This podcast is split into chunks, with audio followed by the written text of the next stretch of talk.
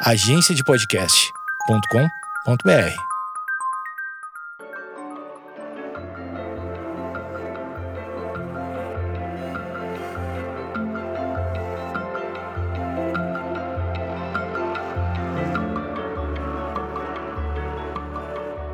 Olá, olá! Sejam muito bem-vindos a mais um episódio do Dúvidas Cósmicas, o quadro do Astronomia em Meia Hora que vocês perguntam e eu faço o meu melhor para responder, viu? Hoje o episódio vai ser um pouquinho mais curtinho, eu estou de casinha nova, o que significa que eu me mudei durante a semana, então foi tudo bem mais corrido, né? Vocês até devem ter visto que eu nem abri tanta caixinha de dúvidas cósmicas, mas estamos aqui, é sábado e tem episódio. Para você que não conhece, o Dúvidas Cósmicas funciona da seguinte forma: eu lanço um episódio sábado, durante a semana vocês me mandam pergunta e no sábado seguinte eu faço melhor para responder essas perguntas, viu? Semana passada a gente teve episódio sobre a Vera Rubin, inaugurando mais uma série do Astronomia em Meia Hora, que é Mulheres na Astronomia. Comecei com a Vera Rubin porque ela é uma inspiração pessoal para mim, foi até difícil gravar o episódio. Mas sem mais delongas, vamos responder o que mais vocês querem saber sobre a Vera Rubin, esse ícone de mulher e de astrônoma.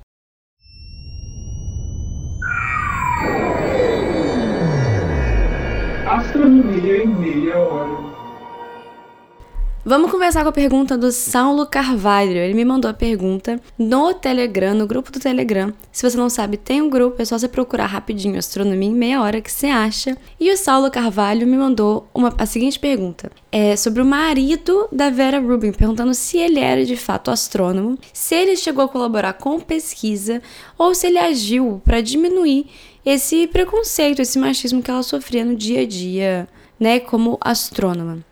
Então, gente, o marido da Vera Rubin, ele tem até uma página do Wikipedia. É uma página curtinha e, bem, basicamente a página só fala que ele é marido da Vera Rubin. O nome dele era Robert Joshua Rubin. Ela herdou o nome dele, obviamente. E eles foram casados até quando ele morreu. Ele morreu 1 de janeiro de 2008. Eles ficaram casados o tempo todo. Ele não era astrônomo, ele era matemático. E ele trabalhava é, modelando sistemas físicos complexos. Não tem nenhuma menção de que eles tenham chegado a trabalhar juntos, nem no perfil dela, nem no perfil dele, eu acho que não.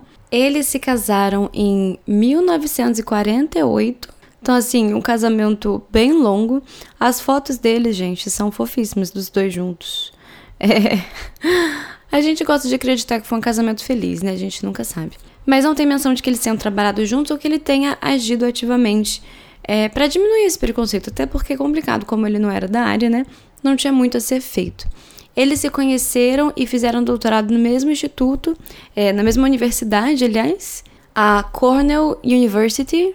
Como eu tinha dito no episódio da Vera Rubin, foi uma das poucas universidades que aceitava é, mulheres para fazer doutorado e tudo mais. Então foi isso. Eu, eu particularmente gosto de acreditar que foi um casamento feliz. Eles ficaram casados por muitos anos. As fotos deles juntos, tudo bem que foto não diz nada. Além disso, eles tiveram é, quatro filhos. Uma das filhas é astrônoma também, a Judith Young. E o outro filho é matemático, que é o Carl Cooper Rubin. Quando você tem pais, né, que são acadêmicos, eu acho que é um pouco assim, algum dos filhos ia virar acadêmico também, no caso, dois. Agora, seguindo pro Spotify, quem me mandou pergunta no Spotify, é, eu queria fazer uma menção do Ma Matheus Rogaciano. Queria fazer uma menção porque não é uma pergunta, é uma mensagem.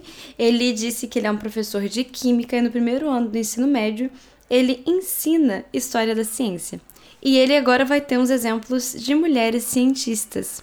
Então, gente, eu não sei se vocês já repararam, quando a gente aprende história da ciência, muitas vezes a gente não tem a menção de mulheres. E não é por falta da presença de mulheres no meio científico ou por falta de contribuições importantes, em nada do tipo. É realmente por falta de dar os créditos a quem merece. Então, esse é um dos meus objetivos também com a série de Mulheres na Astronomia, porque eu quero que as pessoas tenham exemplos, sim, de mulheres que contribuíram ativamente para o que a astronomia é hoje. Eu tenho uma colega que, há um tempo atrás, ela estava realmente juntando nomes de mulheres na, na física em específico para realmente levantar esses exemplos, para mostrar assim para todo mundo e principalmente para as crianças, né, para jovenzinhas que, que se elas quiserem ser cientistas também, não é uma profissão de homens. Então eu fiquei muito feliz com esse depoimento, gente. Muito obrigada. Obrigada, Matheus. Espero que suas alunas e seus alunos gostem bastante. No Instagram, o Felipe Sabra, ele me perguntou se vai ter mais podcasts sobre mulheres astrônomas. Sim, essa vai ser uma série nova. Claro que não vai ser todo sábado sobre mulheres astrônomas. É, eu vario aqui e ali. Eu também tenho a série do Sistema Solar. Se você não tá ligado, já tem alguns episódios aí. É, no Instagram eu reúno essas séries nos destaques. Então, sim, com certeza vai ter, com certeza vai ter. Eu tenho algumas em mente já, mas se vocês quiserem mandar mais nomes que vocês gostariam de saber mais, pode mandar, gente, porque eu quero é trazer mais e mais conhecimento sobre essas mulheres pra gente. No Spotify, o Rafael Pastorim pediu para eu falar um pouco sobre o meu doutorado. Tô devendo aqui, né, falar sobre o meu doutorado. É... Bem, Entra um pouquinho no tema, né? A série é sobre mulheres na astronomia, eu sou uma mulher na astronomia. Gente, eu trabalho com, no meu doutorado, eu trabalho com galáxias próximas da gente, que têm um formato espiral, igual a nossa Via Láctea, viu? Então elas estão próximas o suficiente, a gente tem bastante resolução. São aquelas imagens bem bonitas, dá, dá muito gosto trabalhar com, com essas galáxias. O que acontece é que bem no centro da galáxia, você pode ter é, um outro disco. Você pode ter um segundo disco pequeno bem no centro. Esse disco, esse segundo disco nuclear que a gente chama, ele foi formado provavelmente por causa da presença de barras. A barra é uma estrutura alongada, igual uma barra mesmo, que fica no meio da galáxia. Se você procurar assim é, fotos de galáxias, vocês vão ver que elas têm o braço espiral, mas elas têm uma estrutura reta, entendeu? Quando essa barra forma essa estrutura reta, ela afeta o potencial gravitacional da galáxia em si. Além disso, quando ela se choca com o gás no disco, ela faz esse gás perder o momento angular e cair para a região central da galáxia. Quando isso acontece, ela forma ali um segundo disco nuclear, ok? Parece que é muito complicado, mas eu juro que não é. É mais fácil explicar com foto. O que acontece é que eu uso esse disco nuclear, o momento que ele foi formado, para descobrir o momento que a barra foi formada. Isso é importante porque na no universo local, nas galáxias próximas, você tem assim mais da metade das galáxias com a presença de barra. Então, se a gente conseguir datar o momento que essa barra formou, a gente consegue entender como que a evolução das galáxias com o universo, com a cosmologia foi se alterando com o tempo. Espero que vocês não tenham ficado entediados. eu vou tentar fazer um episódio ou talvez um vídeo sobre isso com fotos que fica um pouquinho mais fácil de de entender. É, eu adoro esse projeto, a gente está bem próximo de publicar um artigo, eu estou muito animada. Gente, como eu sempre faço no Dúvidas Cósmicas, sim, esse Dúvidas Cósmicas foi um pouquinho mais curto. Como eu disse, eu acabei de mudar, tô na correria, tô para publicar um artigo. Então foi um pouquinho mais curto, vocês me perdoem, mas eu tô fazendo o meu melhor para conseguir manter esse, essa agenda de publicar no sábado, né? Se for no. Vamos ver. Como eu sempre faço no Dúvidas Cósmicas, eu também respondo uma ou duas perguntas que não seja relacionada ao tema, porque eu acho que esse é um bom canal para vocês me mandarem dúvidas que vocês têm de astronomia. Além, claro, do grupo do Telegram Astronomia em Meia Hora. Me mandaram uma pergunta super curiosa aqui é, no Instagram, acho que é Puela Alice. E o que foi perguntado é: a gente pode usar a Terra como um estilingue para nos enviar a Marte mais rapidamente? É, então, tem duas formas de você usar um planeta como um estilingue, digamos assim. Eu acredito que essa pergunta tenha vindo de, do fato que a gente usa às vezes planetas internos como estilingue. O que, que isso significa? A gente manda um satélite, se a gente quer mandar um satélite, sei lá, para Marte, às vezes a gente manda para dentro, para Vênus. O satélite, ele usa a gravidade de Vênus como impulso. Então ele cai, entre aspas, em Vênus, ele acelera, só que ao invés de cair, cair, ele retorna para outro lado mais rápido, tomando impulso para ir para a parte mais externa do sistema solar. Tem vídeos muito legais sobre isso, sabe?